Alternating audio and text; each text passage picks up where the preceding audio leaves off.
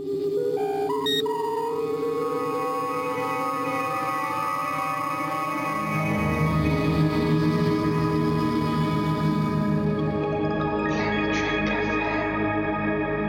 Moin Moin und herzlich willkommen zu einer neuen Ausgabe von Planet Trek FM, die ganze Welt von Star Trek mit mir, eurem Björn Sülter. Wir haben heute Ausgabe 98 am Start und sprechen über die vorletzte Episode der zweiten Staffel von Star Trek Lower Decks mit dem Titel Wedge Dutch oder zu Deutsch ähm, Wedge Dutsch. Das war jetzt sehr einfach.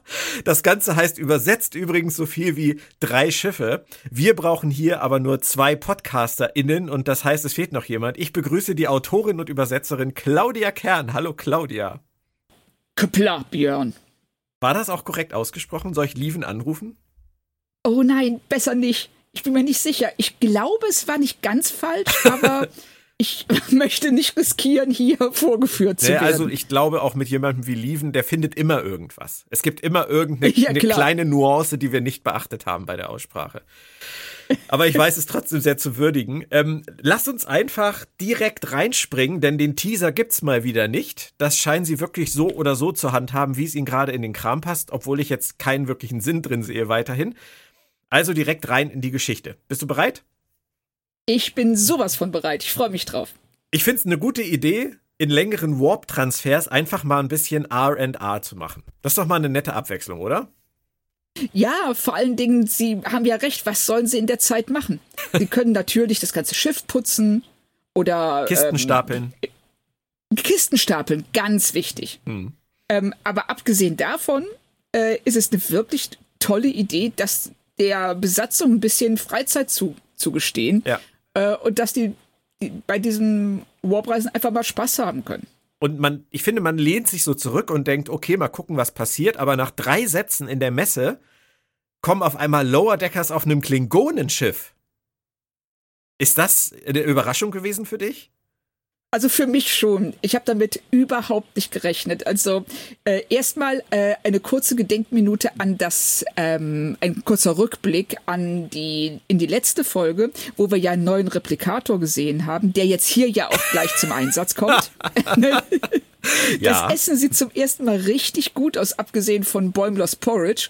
Ja. Aber sonst ähm, ein Rap, ein Burrito und also die lassen es richtig krachen jetzt. Und dann ein Cupcake. kommt wieder einer von Mariners berühmten, ach ja, wenn du wüsstest, wie es auf dem Klingonenschiff zugeht. Also diese Sätze, ne, mit denen sie erkennen lässt, dass sie schon sehr viel mehr erlebt hat als die anderen.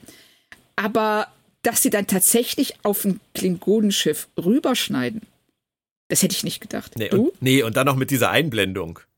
Weißt du, ja. klingonischer, äh, klingonisch, klingonischer Battle, äh, Bird of Prey so und so und dann Lower Decks.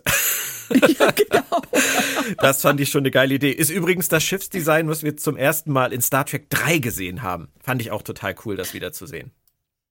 Ja, stimmt. Das ist mir nicht so wirklich aufgefallen, aber jetzt, wo du es sagst, ja klar, stimmt natürlich. Auch von innen und so, äh, das, das war schon cool. Also, gute Idee. Aber man denkt, finde ich, in dem Moment, ja, das war jetzt vielleicht irgendwie mal so eine so eine einmalige Sache und guckt sich erstmal an, was da bei den Klingonen so passiert.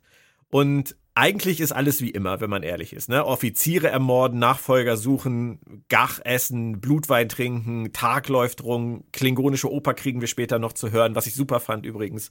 Ähm, ja. Aber für mich war es ganz komisch. Ich weiß nicht, habe ich dir mal erzählt, dass ich mit den Klingonen so ein ganz kleines bisschen Problem habe? Nee also äh, ein Problem würde ich auch nicht sagen, weil ich liebe viele Klingonenfolgen, aber ich habe bei Star Trek halt gerade beim klassischen Star Trek immer mehr das Gefühl gehabt, sie haben sie totgeritten. Sie haben sie ja. ausgequetscht bis zum letzten, bis sie irgendwann bei Enterprise für mich eigentlich nur noch eine Karikatur waren. Also bei ja, Enterprise haben sie mir gar nicht gefallen.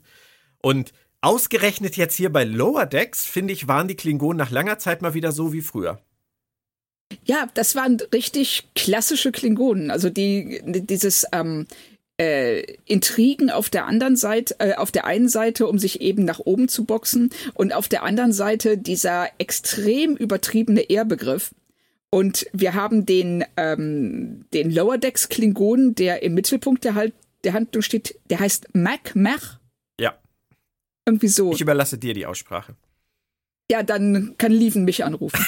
Also 555 Mach, der, ähm, genau, der ja so eine Art ähm, Bäumler der äh, Klingonen ist. Ja. Während, ne, während Bäumler eben extrem äh, Vorschriften und äh, ordnungsbesessen ist und detailverliebt, gibt Mach alles für Ehre. Ja.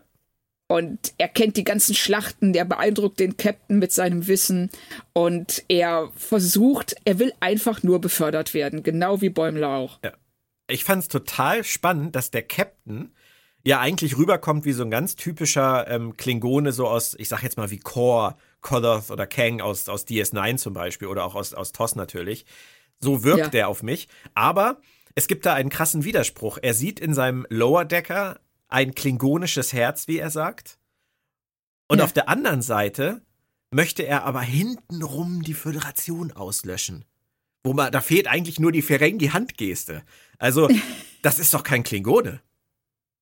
Ja, aber es passt ja irgendwie schon dazu, dass die sich auch mit Intrigen und ähm, Heimtücke nach oben durchbeißen.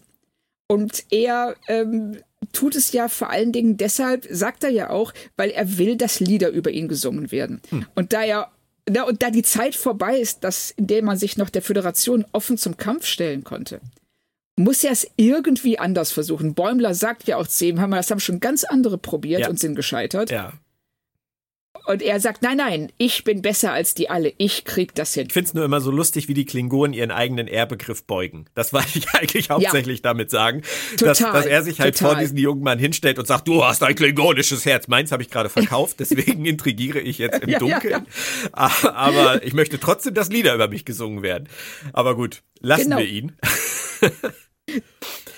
Die zweite große Überraschung war eigentlich, weil die Klingonen über die Vulkanier reden, so wie vorher die Cerritos Crew über die Klingonen geredet hat, bekommen wir schwupps, direkt noch die Lower Deckers von Vulkaniern zu sehen auf dem Schiff Schwal. Und da war ich dann echt richtig erstaunt. Ja, also das war auch der Punkt, an dem ich echt laut gelacht habe. Als die rüberschneiden zu dem ähm, Vulkanierschiff und dann auch eingeblendet wird Lower Decks. Ja. Und wir sehen diese total steifen ähm, Kling äh, Klingonen, diese total steifen Vulkanier im Labor stehen und ähm, Tillin, die dann nur fragt, also die ja unsere äh, Bezugsfigur ist in dieser, in diesem Handlungsstrang, dann sagt so, hat jemand nach der Arbeit Lust auf Schach? das ist, das krasse ist, dass sie ja, obwohl sie so drauf ist, sie wird ja eingeführt als Mariner der Vulkanier. Interessant, dass du das so siehst. Ich äh, möchte vorher noch einmal ganz kurz das Raumschiffdesign würdigen, weil das haben wir ja damals Oh ja. ja. auch in Star Trek Enterprise eingeführt gekriegt, dieses Ringschiff. Finde ich auch ganz toll. Ich glaube, Surok-Klasse heißt es.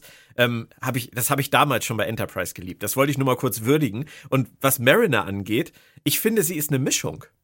Sie ist, finde ich, eine, eine Bäumler-Mariner-Mischung. Karrierebewusst, aber trotzdem immer irgendwie gegen die Regeln. Also ich finde nicht, dass sie karrierebewusst ist. Sie ist, ähm, äh, sie versucht das Schiff zu verbessern, aber sie versucht nicht nach oben zu kommen. Oder hattest du den Eindruck? Versucht Mariner das Schiff zu verbessern? Nein, aber Mariner versucht ihren eigenen Kopf durchzusetzen. Okay. Wahrscheinlich hast du auch recht. Entschu- Entschuldigung, wahrscheinlich hast du auch recht, dass das so beabsichtigt ist, dass der, der Klingone eher der Bäumler ist und äh, die Vulkanierin eher die Mariner.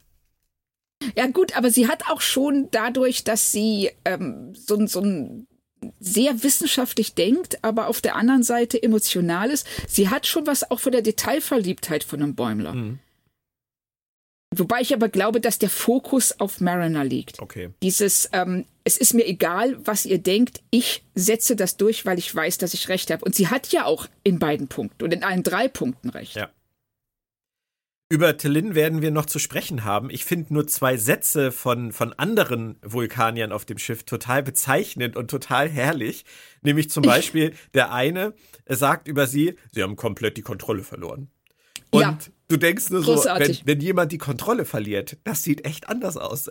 Ja, aber nicht bei Vulkaniern. Und das ist, das finde ich ja auch das Schöne, dass wir, ähm, ich glaube, abgesehen von ähm, der Abrams-Zeitlinie, sehen wir wo, die, die Szenen mit dem jungen Spock. ja. sehen wir eigentlich Vulkanier nie länger in ihrem eigenen Element. Stimmt. Oder? Nee, ich glaube, also, ich glaube, da hast du recht. Mir würde jetzt auch nichts einfallen und dieses Schiff zu sehen, auch wie passiv-aggressiv die miteinander umgehen. also diese, diese Sequenz, wenn, ähm, wenn äh, Tillin zu einer Strafmeditation verurteilt wird, was ich alleine schon so großartig finde. Ja. So wie man Mariner in den Zellentrakt schickt, ja. muss sie halt zur Meditation. Ja. Das, und diese Unterhaltung mit ihren äh, Schiffskameraden. Ja. Naja, also wenn das ähm, High Command erfahren würde, was, dass du hier über Instinkte und über dein, dein, dein Bauchgefühl redest und Tillin dann beantwortest, hm, aber das könnten sie nur erfahren, wenn es ihnen jemand verrät, der mir schaden will. Ach nein, wie kommst du denn auf diese Idee? Das ist die ganze Unterhaltung. Es ist nur ein ständiges sich gegenseitig Beleidigungen und Angreifen, aber eben auf diese unglaublich vulkanische Art. Ja, Vulcan-Style. Das ist, ist wirklich sehr, sehr schön. Und der Captain ist es ja auch, der dann nachher noch zu ihr sagt, sie verhalten sich wie ein Kind. Und ja. dann kommt dieser mordsgeile Schnitt zu Bäumler, der mit ja. diesem Go Climb a Rock T-Shirt äh, gerade dabei ist, auf dem Weg ist, Tandy und Tana beim Bergsteigen zu besuchen. Und das, das, ich finde, das arbeiten sie so toll heraus, diese verschiedenen Kulturen in Relation zu setzen. Ja, völlig. Also gerade dieses ähm, äh, Tillin, die, die sich äh, auf einem Föderationsschiff halt absolut angemessen, sogar zurückhaltend äh, verhalten würde, also so, zumindest so rüberkommen würde, ist in dem Vulkanierschiff halt völlig außer Kontrolle. Und wenn dann dieser Satz von ihm kommt, äh, sie verhalten sich wie ein Kind und wir gehen rüber zu Bobby, so, der ein El Capitan nach oben schießt im Yosemite Park, was natürlich diese schöne äh, Star Trek 5 Referenz ist. Ehrlich, ja. Und er dann, und wir sehen so, nein, also für Menschen ist das kindisches Verhalten oder kindliches Verhalten. Ja. Nicht das, was Telinda zeigt. Also das arbeiten sie echt toll raus. Und wie sie halt noch diese coolen Referenzen jetzt mit Star Trek 5 zum Beispiel einbauen, das, äh, das haben wir ja immer wieder und das liebe ich hier auch total, auch mit dem T-Shirt. Ähm, ja. Magst du eigentlich Star Trek 5? Ich gebe es zu, ich habe immer eine leichte Schwäche für Star Trek 5 gehabt. Okay, ich nehme mich auch. Das, ah, okay. Ich dachte schon, ich hänge mich jetzt hier so weit aus dem Fenster, dass ich rausfalle, aber. Vielleicht hätte ich auch geschubst. Kann da nie so sicher sein. Bei den Klingonen wäre das ja ehrenhaft. Richtig, genau. Nee, aber geht mir auch so. Warum hattest du eine leichte Schwäche für den Film? Weil er, ähm, ich finde, man, er, er transportiert so viel von dem, was ich als Shatners Persönlichkeit interpretieren würde. Mhm. Und ähm, er versucht viel, man merkt, wo er scheitert, was nicht funktioniert, aber er hat diese ganz vielen sehr persönlichen Momente mit der ähm, Besatzung. Ja.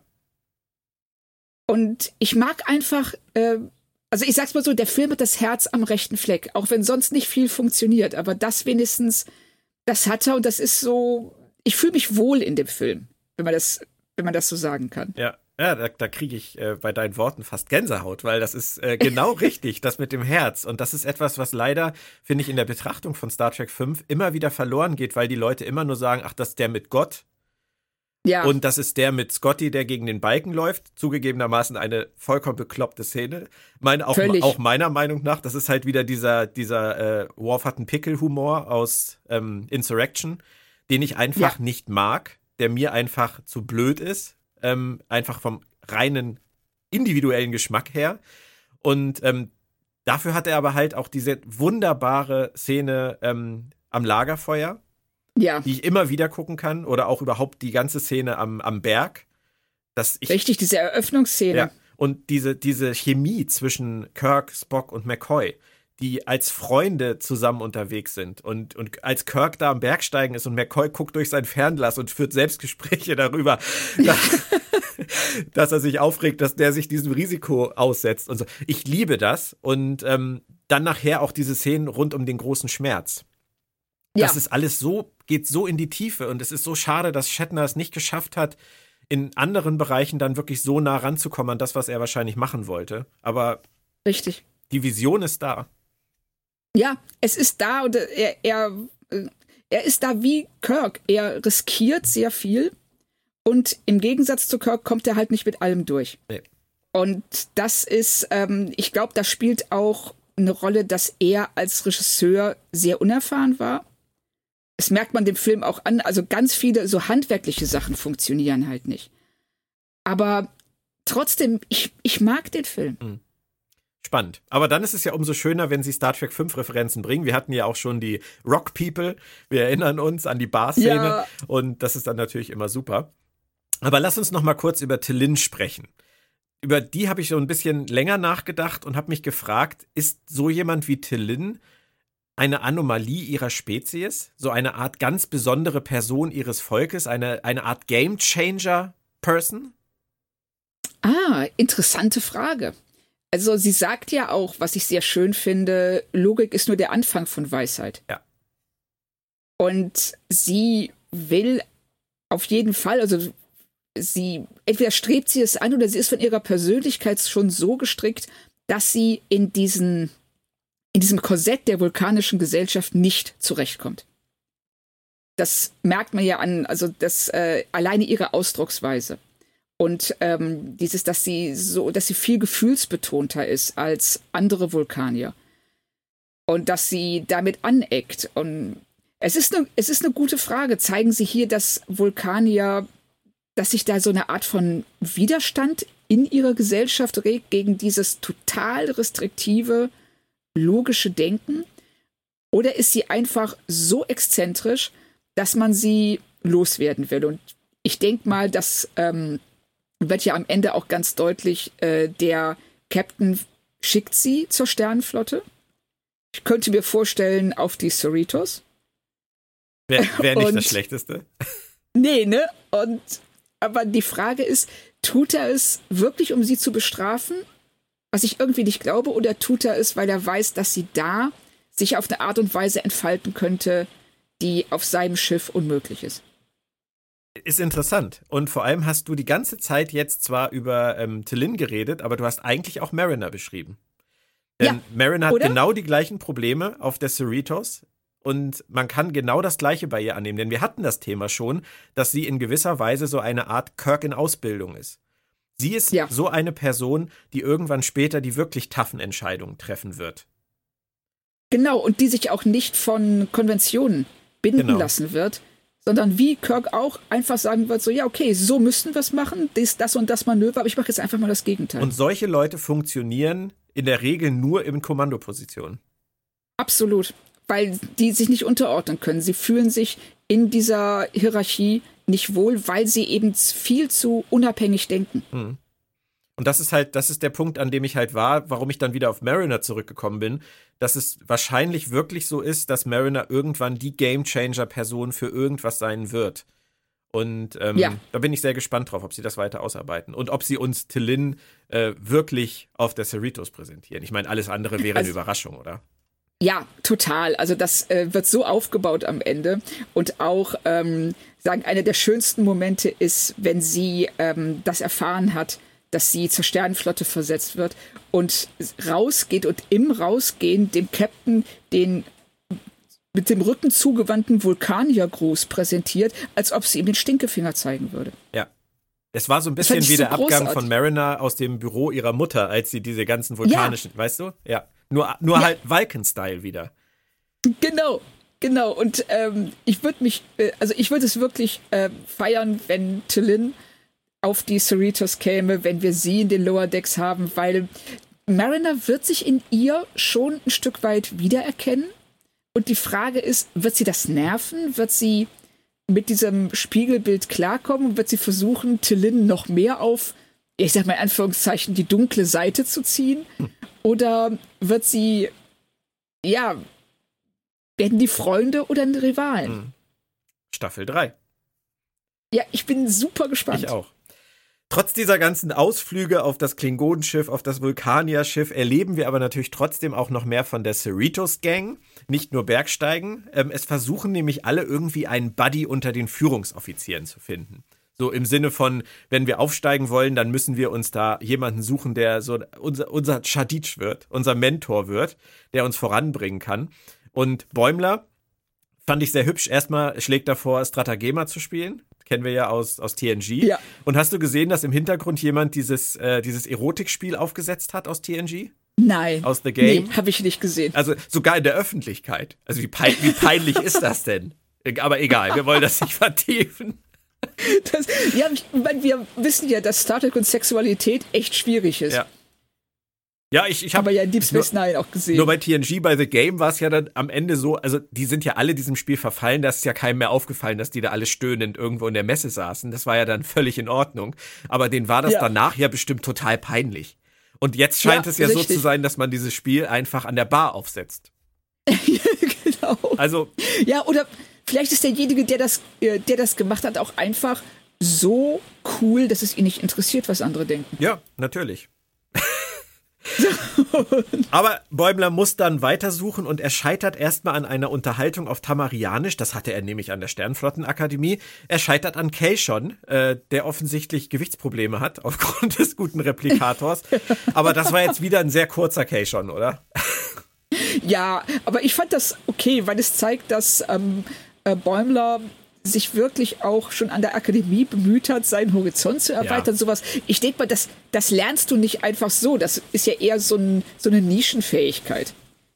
Wie oft wirst du Tamarianern begegnen? Und ich muss noch ein bisschen Abbitte leisten. Das ist nämlich mir letzte Woche, nachdem wir unseren Cast aufgenommen haben, ist mir das wie Schuppen vor den, von den Augen gefallen. Wirklich. Ich habe mich ja letzte Woche bei der Folge ähm, über diese kurze Szene ähm, aufgeregt, wo der, wo, wo Kay schon, vorletzte Woche muss es gewesen sein. Letzte Woche war Kay schon nicht dabei. Vorletzte Woche. Wo Kay schon ähm, seine einen Satz raushaut und dann Shaka sagt nachher. Ja, So, und du hast das ja verteidigt. Und ich habe ich hab ganz stur weiter gesagt, nee, nee, nee, Kay schon doof, so will ich das nicht haben. So habe ich mir das nicht vorgestellt. Aber danach, nach dem Podcast, habe ich gedacht, Björn, du bist doch bescheuert. Weil das ist doch genau das gewesen, was du vorher wolltest. Du wolltest Ja. doch, dass Kay schon nicht Föderationsstandard spricht. Du wolltest, dass Kay schon in nicht erklärten Metaphern spricht und wir uns herleiten müssen, was er meint. Genauso wie die Crew sich herleiten muss, was er meint. Nichts anderes haben sie da gemacht und ich reg mich darüber auf. Ich bin doch bescheuert. ich habe das auch nicht so ganz verstanden. Also, ja, dann sag doch was. habe ich doch. Sag doch, ich, Ich habe gesagt, dass das eine coole Szene ist und dass es lustig ist. Nein, aber dass, ähm, dass es, dass es genau auf das zurückgeht, was ich ja als Argumentation am Anfang der Staffel gesagt habe, nämlich, dass ich mir das gewünscht hätte. Es ist mir nicht aufgefallen, dass ich es an der Stelle gekriegt habe. Oh, okay, jetzt, jetzt verstehe ich, was du meinst. Nee, das ist mir allerdings auch nicht aufgefallen. Ich glaube, das Problem war einfach, dass ich mich die ganze Zeit so sehr über diese Einführung des Föderationsstandards für ihn geärgert habe, dass mir das an dem Punkt Ja. dann gar nicht mehr klar geworden ist, dass sie jetzt, dass sie jetzt wirklich äh, meinen Wunsch sozusagen erfüllen. Und hier in dieser Bäumler-Szene ist es mir wieder klar geworden, weil da machen sie es auch. Ja, Wir wissen nicht, Stimmt. was die beiden da sagen. Wir erschließen es uns Genau. aber aus dem Kontext und, und Bäumler hat natürlich dann auch noch, hat es dann auch noch verkackt, weil er ihn auf sein Gewicht angespielt hat. Aber das verstehen wir nur aus dem Kontext und das finde ich großartig und möchte da jetzt wirklich sagen, wenn sie so weitermachen, alles gut. sehr, sehr schön. Kurze 180-Grad-Wendung. Ja, richtig. Ähm, Dirk, aber auch noch mal kurz zu Bäumler, weil was ich sehr schön finde, ist, dass ähm, wenn sie, er sich an den Tisch setzt, nicht mit Kay schon zusammen, sondern vorher mit seinen Kumpels, dass er eben mit ihnen was unternehmen will. Und ähm, nicht derjenige ist, der als erstes sagt so, oh Gott, oh Gott, ich muss sofort einen Bridge Buddy finden, sondern äh, dass er mit seinen Freunden diese Zeit verbringen will und die Freunde aber alle schon einen Bridge Buddy haben, was aber für sie viel natürlicher ist. Nicht irgendwas, was sie ganz ähm, äh, verkniffen anstreben, sondern was, das sich irgendwie ergeben hat. Und Bäumler derjenige ist, der sich nun ausgeschlossen fühlt. Also ich finde, das ist eine schöne ähm, Weiterentwicklung seines Charakters, dass er jetzt nicht mehr als allererstes denkt, ich muss irgendwie mich bei der Brückenbesatzung einschleimen, damit ich aufsteigen kann, sondern erstmal auf seiner eigenen Ebene nach ja, Freundschaften und Freizeitvergnügen sucht. Ja. Fand ich gut. Stimmt, ist mir tatsächlich an, an der Stelle nicht so aufgefallen. Ich habe mir aber über Bäumler und über Bridge Buddy und das Ganze später tatsächlich in der Folge noch Gedanken gemacht. Wollen wir das an der Stelle dann später besprechen? Ich werde da nochmal ja, drauf ja, zurückkommen. Aber ich finde das total interessant, dass du das jetzt hier so wahrgenommen hast. Und du hast, glaube ich, auch komplett recht. Aber vielleicht, ja. vielleicht ist der Grund, was die Autoren angeht, noch ein anderer. Auf jeden Fall, oh. ähm, du hast es angesprochen, alle haben schon irgendwie ihre Buddies und bei Rutherford überrascht uns ja auch nicht, wer es ist, nämlich Shax, äh, Papa Bär und Baby Bär im Töpferkurs. Finde ich auch sehr schön. Aber ein, eine ganz kurze Frage. Wir werden mal kurz ein FSK 18 jetzt wieder abgleiten. Ähm, was töpfert Shax da zwischenzeitlich? Also, es sieht in dem Fall nach dem aus, was du hier, glaube ich, ähm, implizierst. Okay. Okay. Also, das, ich finde es auch schön, dass er seine ganze Wut und seinen Hass in diese Töpferei legt, wie gesagt wird. Mhm. Das, und wenn er da sowas, also ich sage jetzt mal ganz klar, wenn er da einen Riesenpenis töpfert, da finde ich das schon ein bisschen merkwürdig. Ja gut, aber, aber wenn es therapeutisch okay. wertvoll ist, also ich habe, ich musste an ein Meme denken, was ich gestern gesehen habe, ähm, wo die Borg Queen äh, diese Szene aus First Contact äh, Datas über Datas Haut so rüberpustet und dann zu ihm sagt, wusstest du, dass, dass die Haut dein größtes Organ ist? Und Data antwortet in dem Meme halt nicht das größte. Vielleicht ist das bei Shax ja ähnlich. Man weiß ja, es nicht. Auf jeden genau. Fall, wir haben das geklärt. Ähm, und wir lernen noch, man sollte Shax nie auf Bayo ansprechen.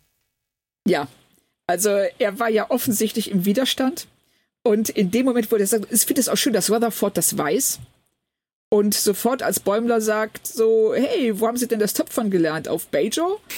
Und Shax total durchdreht und ihn anschreit mit diesem, ähm, äh, mit diesem Satz, ich habe mir ihn extra noch aufgeschrieben, I had no time for anything but resistance. Fighting fascism is a full-time job. ich, ich, hatte nur Zeit für den Widerstand. Der Kampf gegen den Faschismus ist eine Vollzeitbeschäftigung. Das ist großartig, ja. Fand ich einfach sehr, sehr schön. Ja, vor allem, weil sie ihn ja als Bajoraner bisher auch noch nie verwendet haben, sage ich jetzt mal. Und ja. jetzt wissen wir warum. Genau er will einfach nicht darauf angesprochen werden. Er trägt zwar trotzdem diese bajoranische Ohrkette, aber er möchte nicht darauf angesprochen werden. Das ist ein bisschen zwiespältig. Ich bin auf jeden Fall froh, dass sie ihn zurückgebracht haben. Auch wenn dieses ja. Wiederauferstehen von Figuren natürlich irgendwie ein bisschen nervig ist, aber ähm, es hat sich bei ihm auf jeden Fall gelohnt. Richtig. Und wir wissen nicht, wie er wieder auferstanden ist, weil wir es ja aus Lower Decks Sicht sehen, denen niemand je irgendwas sagt. Mhm. Und Bäumler muss sich dann halt auch was überlegen und er schmeißt sich an Ransom ran, ist ja sicherlich eine ganz gute Wahl. Da ist er aber nicht alleine. Ein Benzite und zwei andere sind auch schon am Start und Bäumler muss über seine Herkunft lügen. Er sagt, er kommt auch äh, von Hawaii.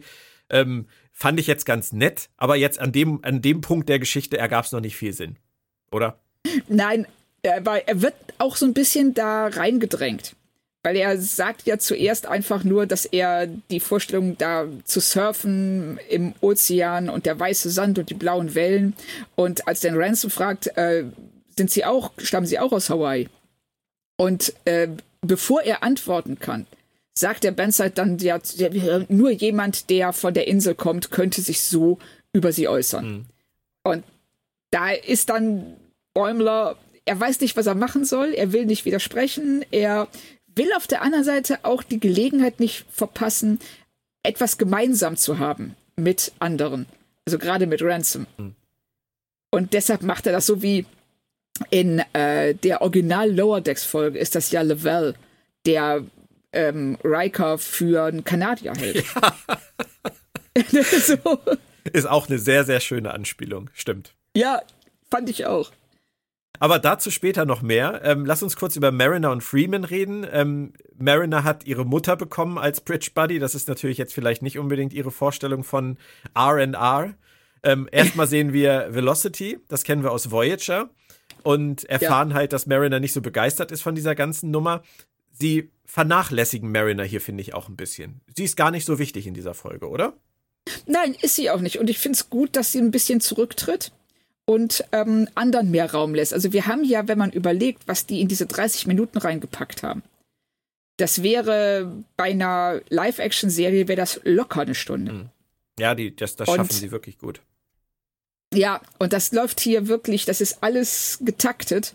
Und wir sehen von Bäumler, äh, von Mariner und Freeman eigentlich nur das, was wir sehen müssen. Nämlich äh, hier Velocity und der Konflikt zwischen den beiden. Und ich finde es auf der einen Seite ja total lustig, dass Bäumler äh, reinkommt ins Holodeck in dieser Velocity-Szene und versucht, äh, ganz schnell wieder rauszukommen, weil er sich nicht in diese Mutter-Tochter-Streitigkeiten ähm, einmischen will. Aber auf der anderen Seite ist es, wie auch schon bei Deep Space Nine, schon etwas ähm, bedenklich, dass man einfach so eine laufende Holodeck-Simulation reinplatzen kann, oder? Ja gut, aber wenn der Sicherheitsoffizier einen Riesenpenis töpfert und jemand anders in der Bar mit seinem Erotikspielzeug sitzt, dann ist doch eigentlich auch echt alles egal. Wenn du das so sagst, ja, das Wir ist schon über alles hinaus. Also ich glaube auch, dass die vielleicht einfach auch einen anderen Begriff von Privatsphäre haben im Star Trek Universum. Müssen in dem Fall. Ja, kann nicht anders sein. Nein, das stimmt schon. Das, das machen, das ist ja aber auch ein Star Trek In-Gag, der immer wieder kommt, dass Leute in ja. Holodecks reingehen. Also das, das Lower Decks, das macht, wundert mich nicht.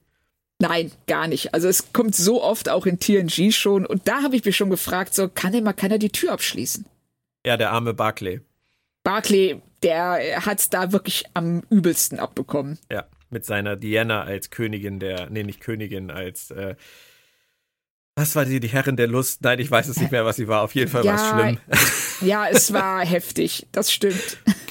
Und als wäre das alles noch nicht genug, also ich finde, du hast das eben erwähnt, ich glaube, es sind immer 25 Minuten, als wäre das noch nicht genug, diese ganzen Lower Decks Geschichten von anderen Schiffen, jetzt vulkanisch, klingonisch, in diese Folge zu packen, dann kam noch der große Game Changer, denn Mariner und Freeman müssen auf die Brücke. Übrigens, großartiges T-Shirt, das Retos-T-Shirt. Ich wollte es gerade sagen. Lass uns, ich möchte dieses T-Shirt haben.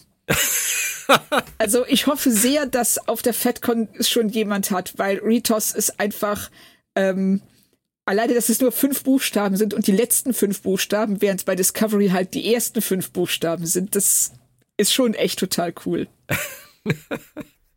ich, ja, ich find's toll. Also äh, sonst kriegst du von mir ein Disco-T-Shirt. Ich will aber ein Ritos-T-Shirt. Ja, ich hab's befürchtet. Wir werden einfach mal schauen, was es auf der FedCon so gibt.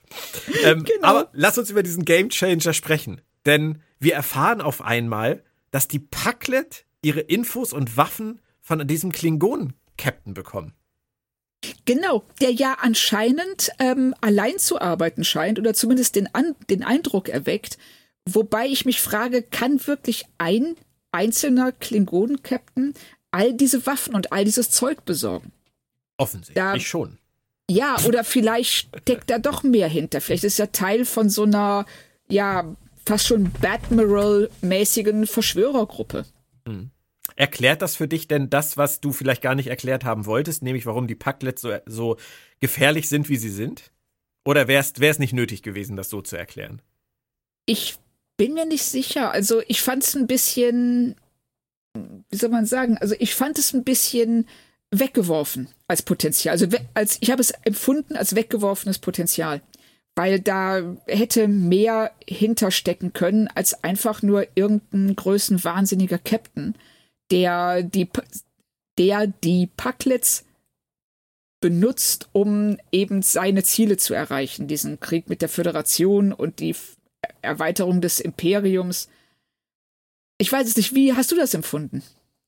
Schwierig. Ähm, ich kann dich total verstehen, weil ich eigentlich auch gehofft habe, dass, du hast das ja auch so schön gesagt letztes Mal, als es um die Packlet ging, dass da noch mehr hinter denen steckt. Weil ich mich ja auch so schwer tue zu glauben, dass die an diesen Punkt ihrer Entwicklung gekommen sind mit dieser Art und Weise, wie sie sind. Und du hast gesagt, es liegt vielleicht nur daran, dass sie Probleme haben, sich zu artikulieren. Ja. Und jetzt sagen sie uns, nein, die konnten natürlich an diesen Punkt ihrer Entwicklung gar nicht selber kommen. Die brauchten das, äh, brauchten diesen Klingon, der ihnen die ganzen Sachen liefert. Das ist, ja, du hast recht, es ist ein bisschen verschleudertes Potenzial. Ja, ich hätte mir da schon mehr gewünscht, also auch mehr über die Packlets zu erfahren, also diese, dieses Volk runder zu gestalten. Mhm. Dass es sich äh, eben nicht darauf reduziert, dass die so dumm sind. Auf der anderen Seite könnte ich mir vorstellen, dass sie, die haben ja auch eine Geschichte, bevor sie diesen Klingonen-Captain überhaupt kennengelernt haben. Die haben es ja auch irgendwie geschafft, sich ähm, Raumfahrt anzueignen und offensichtlich ein sehr gutes, wohlhabendes Leben. auf ihrem Planeten zu führen. Also irgendwas machen die schon richtig. Und ich stelle mir gerade vor, dass wir hier so eine ganze Reihe von Leuten haben, die versucht haben, die über die vielleicht sogar Jahrhunderte hinweg immer wieder auszunutzen und für ihre eigenen Zwecke einzusetzen, die alle gescheitert sind, wodurch die Packlets immer weiter nach oben gestiegen sind, sich immer mehr Fortschritt angeeignet haben. Also so praktisch ein leeres Gefäß, das von außen immer weiter gefüllt wird und gar nicht so richtig versteht, wie es in diese Position gekommen ist, aber es einfach mitnimmt. Das finde ich nun wieder gut. Jetzt, das hast du auch, auch jetzt hast du mir schon wieder eine Vision von etwas gegeben, was kommen könnte. Sehr schön. Wir, wir, behalten das im Auge. Ich bin wieder versöhnt ein bisschen. Nein, aber ähm, ich, ich denke auch, dass da noch mehr kommen muss. Also die Packlet-Geschichte jetzt damit zu beenden, wäre ein bisschen schade. Finde ich auch. Also, und äh, ich möchte einfach aus dem Grund mehr Zeit auf Packlet-Schiffen verbringen, weil dieses äh, der Rotalarm einfach das großartigste ist, was ich in dieser Folge gehört habe. Die Betonung, dieses äh, irgendwo zwischen ich weiß gar nicht, wie man es schafft, das so zu betonen, dass es gleichzeitig panisch und gelangweilt klingt. also, so. Ja, die sind schon echt speziell, die Paktet. Ja. Das kann man nicht Oder diese, sagen. Die, diese drei Lower Decks, die man dann sieht von den Packlets und der erste sagt, ich hab Hunger, der zweite sagt, dann isst was, dann sagt der erste, oh, you are smart. ja, und das ist alles. Das ist, ja, du hast es jetzt vorweggenommen, das dass wir auch noch die, die, die Packlet Lower Deck, Decker bekommen. Das ist, das ist alles, was wir über die Packlet sagen können. Ja. Und das ist alles, und das ist, äh, also, es ist ganz, ganz großartig gewesen. Ja. Warten wir es mal ab, ob da noch mehr kommt. Es ist auf jeden Fall interessant, dass ausgerechnet die Cerritos dieses, äh, diesen Game Changer jetzt aufdeckt. Kein anderes Schiff gerade in Reichweite. Mal gucken, wohin das noch führt. Und äh, Bäumler gibt äh, dann auch letztendlich zu, dass er nicht von Hawaii kommt. Die anderen beiden übrigens auch nicht. Beim Benziten hätte man es fast vermutet. Aber ähm, dann sagt auch noch Ransom, er kommt nicht von Hawaii, sondern vom Mond. Und er hatte das als Ensign sich auch nur als Coverstory ausgedacht. Das finde ich schön, wie das so von Generation zu Generation weitergetragen wird. Ja, genau. Das äh, ging mir auch so, dass äh, also wirklich nach und nach deutlich wird, dass kein, dass keiner von denen von Hawaii stammt. Und was dann auch erklärt, warum die nur in diesen Hawaii-Klischees reden und ähm, die Pina Colada oder äh, irgendeinen Cocktail in jedem Fall trinken und äh, in dieser Hütte am St Mai Tai war es richtig. Und diese Hütte am Strand und die Wellen und ähm, und alle tun so, als äh, ob sie wüssten, wovon sie reden, aber haben eigentlich überhaupt gar keine Ahnung. Das haben sie fast genauso ähm, rekreiert. Gibt es das Wort? Recreated. Ich rede manchmal, ich rede manchmal Englisch, es tut mir leid. Sie haben das äh, fast genauso ähm, äh, gezeichnet, nachgestellt? nachgestellt, wie das damals Neelix auf der Voyager gemacht hat, als er mal seinen, seinen Hawaii-Ausflug gemacht hat für die Crew auf dem Holodeck. Oh, das hatte ich gar nicht mehr auf dem Schirm, aber das passt total. Jemand, der eigentlich überhaupt keine Ahnung hat, wovon er redet, erschafft eine Simulation für Leute, die das eigentlich besser wissen müssten als er. Zumindest ein Teil von denen. Zumindest die, die von der Erde kommen, hätten vielleicht noch eher einen Bezug zu Hawaii als Neelix. Ja, das stimmt. Wichtiger wird es auf jeden Fall bei den Klingonen, denn unser Lower Decker, wie heißt der nochmal? Der, ich glaube, der heißt Mach. er wird auf jeden Fall so geschrieben. Er begehrt auf jeden Fall auf. Er will die Ehre seines Volkes erhalten. Und sein Captain hat in seinen Augen die Ehre verloren. Das ist ja auch dann nochmal eine schöne, deutliche Anspielung auf Chang auf, aus Star Trek 6 und die Verschwörer. Ja. Ähm, und äh, das, das finde ich halt, das finde ich halt schön, dass er derjenige ist, der sozusagen äh, diesen Weg wählt, die klingonische Kultur auch wieder gerade zu rücken. Während die ähm, Tillin ja was ganz anderes macht. Die will die vulkanische Kultur ja eigentlich aus den Angeln heben mit dem, was sie tut. Ja, sie will, glaube ich, ich weiß nicht, ob sie so weit geht, sondern eher, sie will einfach nur in Ruhe gelassen werden. Sie will das machen, was sie kann, worauf sie Bock hat und äh, will sich nicht an diese Regeln binden. Mhm. Und sie, obwohl, nee, du hast recht, weil sie sagt ja ganz klar zu ihrer Kollegin, dass äh, sie sicherlich weiterkäme, wenn sie sich nicht immer wie ein Borg allen Regeln unterwerfen würde, ja. sondern mal ein bisschen für sich selbst denkt. Ja. Und da hast du absolut recht, stimmt. Also sie stellt sich da schon gegen die vulkanische Gesellschaft mhm. oder gegen das, was diese Gesellschaft halt ähm, für wertvoll erachtet während Mach ja zurückkehren will zu den Idealen der klingonischen Kultur. Mhm. Ja, die Klingonen waren ja schon immer eher Bewahrer und haben nicht sehr ja. fortschrittlich gedacht. Nein, die sind relativ konservativ und ja. ähm, auf ihre Weise sind das die Vulkanier auch. Mhm. Und Stimmt. ne, dieses, die bewahren ja auch das äh, Suraks Erbe. Und ähm, man sieht eigentlich, wenn man mal nachdenkt, bei ihnen über die Serien hinweg keine gesellschaftliche Veränderung. Bei Enterprise haben sie es ein bisschen versucht, aber du hast schon ja, recht. Ja, stimmt, stimmt. Sehr, sehr konstant. Es kommt dann diese große, fetzige Raumschlacht, bei der man sich wieder wie im klassischen Star Trek von früher fühlt, zwischen Klingonen, Packlet, Sternenflotte und Vulkaniern. Und ich fand es ein bisschen arg vorhersehbar, dass äh, Tillins Forschung dazu führt, dass das Schiff dann nicht zerstört wird. Ja, dass sie eben die Schilde regenerieren kann auf 150 Prozent. Auch ähm, eine ja, ein Gerät, das so mächtig ist, dass das wahrscheinlich relativ schnell wieder unter den Tisch fallen lassen. Und das fand ich auch, das war ein bisschen vorhersehbar und der Captain, dass er das dann auch sofort akzeptiert, ist ja auch das Einzige, was er tun kann. Das einzig Logische. Das einzig Logische. Und das, das fand ich auch interessant, dass Tillin ihre ähm, Besatzungsmitglieder oder ihre ähm, ja, Mitstreiter immer wieder mit ihrer eigenen Logik konfrontiert und aushebelt. Mhm. Die sagen so, ja, äh, wir haben eine, Anom eine, Anomalie gefunden, die ist aber in normalen Parametern und sie sagt, ja, aber es wäre unlogisch, dem nachzugehen, weil es das hier noch nie gegeben hat. Mit dem gleichen Argument bringt sie den Captain später dazu, den Kurs zu ändern. Und jetzt eben auch ist es logisch, die einzige Wahl zu ergreifen, die man hat. Ja. Es ist, es ist total spannend, weil wenn man sich Tillin genau anguckt, ist sie halt wirklich die vulkanische Mariner. Du hast schon wirklich recht. Sie macht ja. eigentlich genau das Gleiche, nur sie macht es halt auf die vulkanische Art. Und dieses genau. passiv-aggressive, was du angesprochen hast, das muss man natürlich auch erkennen, aber das ist auf jeden Fall ja auch vorhanden. Das, ähm, was bei Mariner wirklich so auf die Zwölf geht, das siehst du alleine ja schon bei Telin an ihrem Blick. Ja. Die richtig. ganze Zeit. Dieses, dieses auch leicht genervte von allen um ja. sie herum. Genau, dieses, also Tillin ist so eine Person, die guckt wirklich alle in ihre Umgebung die ganze Zeit so an, als würdest du sagen, ey, wenn du doch einfach mal gerade die Klappe halten könntest, damit ich hier mein Ding machen kann und dann wären wir alle schon einen ganz großen Schritt weiter. Ja.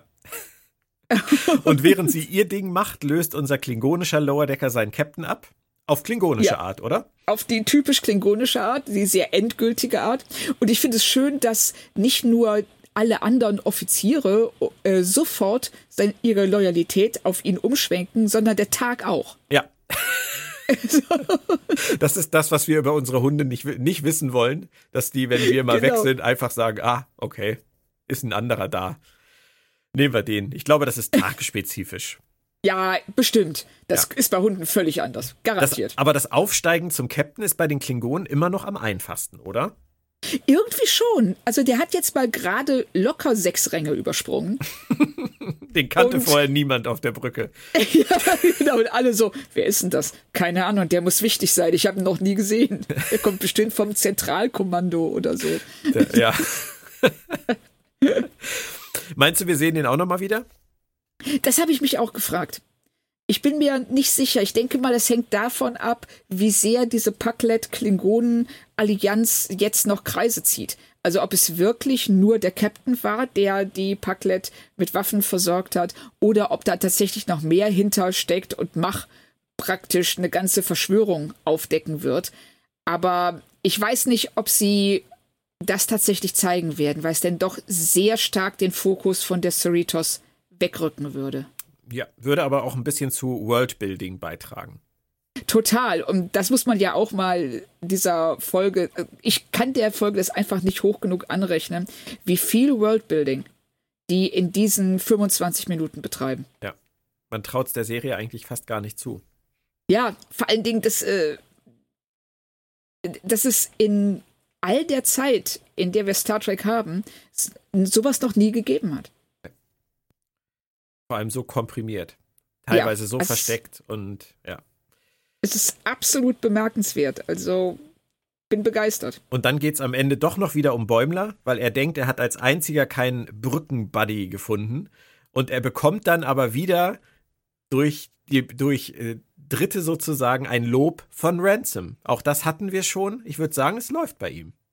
Es läuft. Also er hat ja zu Recht Angst, dass er sich mit dieser Hawaii-Lüge so blamiert hat, dass ähm, Ransom jetzt völlig das äh, Vertrauen in ihn verloren hat und ihn nur noch peinlich findet.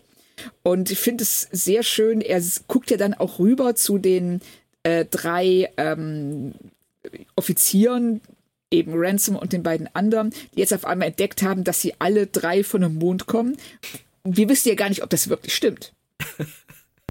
Äh, das ist ja auch noch der Punkt. Und er sagt, hm, verdammt, ich kann jetzt wieder nicht mithalten, ich bin wieder ausgeschlossen, nur um dann zu merken, dass Ransom ihm äh, hintenrum lobt, indem er ihm den Kadetten zur Seite stellt. Und dann siehst du noch kurz so Ransoms Blick, mhm. wie er so ganz zufrieden zu Bäumler rüber guckt. Und du merkst, der hat dessen Potenzial erkannt. Ja. Und er weiß, dass Bäumler auf einem guten Weg ist. Und nur, das das, genau, sag ruhig noch zu Ende. Ja, nur dass Bäumler das selber gar nicht so merkt. Ja. Und das ist das, was ich vorhin sagen wollte. Ähm, die anderen drei, die finden einfach so, hast du gesagt, so, so zufällig organisch so ihren Brückenbuddy. Ähm, aber es führt ja re zu relativ wenig. Und äh, Bäumler sieht da gar keinen Sinn drin jetzt, will eigentlich eher mit seinen, mit seinen Kollegen abhängen, aber stellt dann halt fest, dass da doch es ist auch irgendwie ein Ding ist, jemanden zu finden. Aber er braucht es eigentlich gar nicht. Und das ist das, was, genau. ich an, was ich an dieser Konstellation so interessant finde. Er ist von den Vieren meiner Meinung nach so nah dran an dieser Führungsriege, weil er so nah dran ist an diesem Denken und was dafür nötig ist, da Karriere zu machen, dass er vielleicht sogar schon auf einer ganz anderen Stufe steht. Dass er gar keinen Brückenbuddy mehr braucht. Ja, so würde ich das auch interpretieren. Er ist eigentlich, er ist weiter als die anderen. Und das Schöne ist, dass er es selber eben überhaupt nicht erkennt. Also er wenn du ihn fragen würdest, wäre er bestimmt der Meinung, dass alle anderen mehr drauf haben als er oder sich besser verkaufen als er. Und ähm, er denkt eben, dass er äh, sich abstrampelt und nie weiterkommt. Dabei ist er schon weiter als andere. Mhm. Und er hat diese Fähigkeit. Und wir haben ja auch ähm, in den letzten Folgen immer mal wieder gesehen, dass Bäumler die richtigen Entscheidungen trifft und nicht ähm, an sich denkt, sondern an das Wohl der Besatzung und des Schiffs.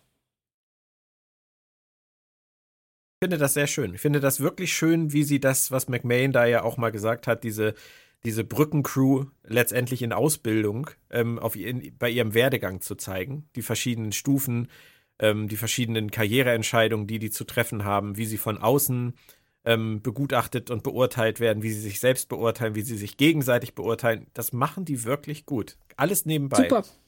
Ja, und das ist, äh, es läuft, es fließt immer mal ein bisschen mit ein, aber es wird nie so in den Fokus gerückt. Es wird jetzt nie gesagt, was wir hier im Grunde genommen sehen, ist eine Brückenbesatzungs-Origin-Story. Ja. Aber es ist nichts anderes. Und das machen sie, also ich finde, sie machen das ganz, ganz fantastisch.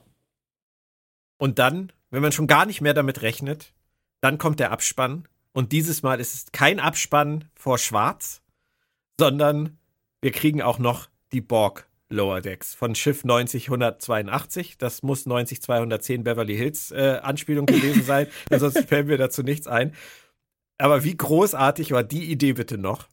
Also, das ist echt der Hammer.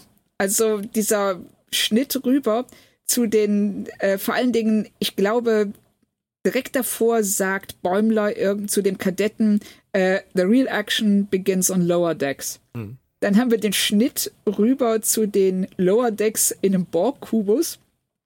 Und wir sehen die da stehen und es passiert nichts. Dieser, dieser, weiß nicht, 60, 70 Sekunden Abspann stehen die einfach nur da. Wir hören die äh, Borg-Kubus-Geräusche und die stehen da völlig reglos, weil natürlich passiert nichts. Das sind Borg, die haben keine Persönlichkeit, die, die haben keine Ambitionen, die haben nichts. Die haben nur dieses, diese, äh, ja, diese Nische, in der sie da stehen.